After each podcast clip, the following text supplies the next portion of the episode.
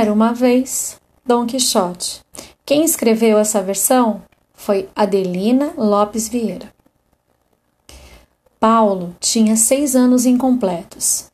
Tinha só quatro o louro e gentil Mário.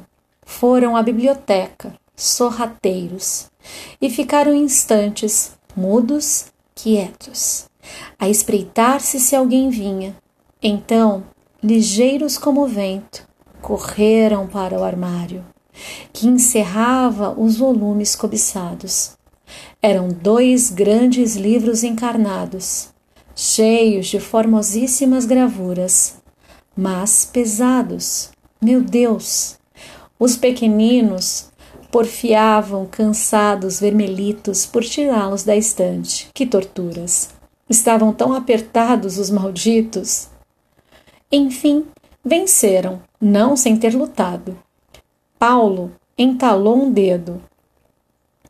O irmãozinho, a desprender os livros, coitadinho, cambaleou e foi cair sentado. Não choraram. Beijaram-se contentes e Paulo disse a Mário: Que belote!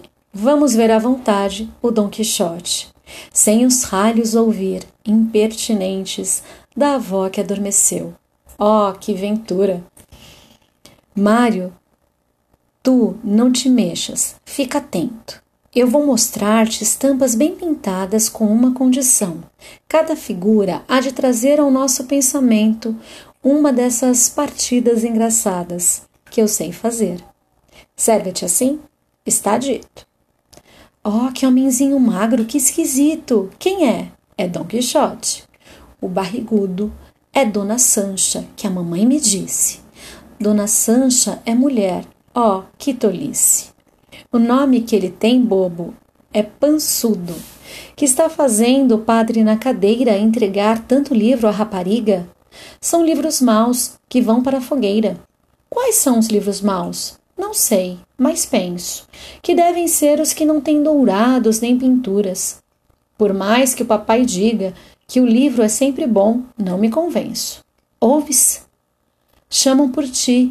Fomos pilhados. Meu Deus, como há de ser? Mário, depressa, vamos arrumar isto. Assim, não cessa de chamar-nos a avó.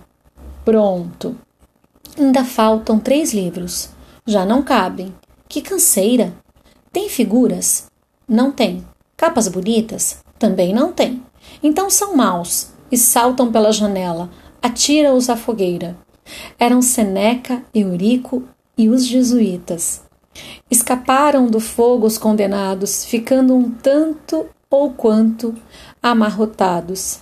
Salvou-os o papai, mas impiedoso fechou a biblioteca e rigoroso condenou os dois réus, feroz juiz, a soletrar os contos infantis.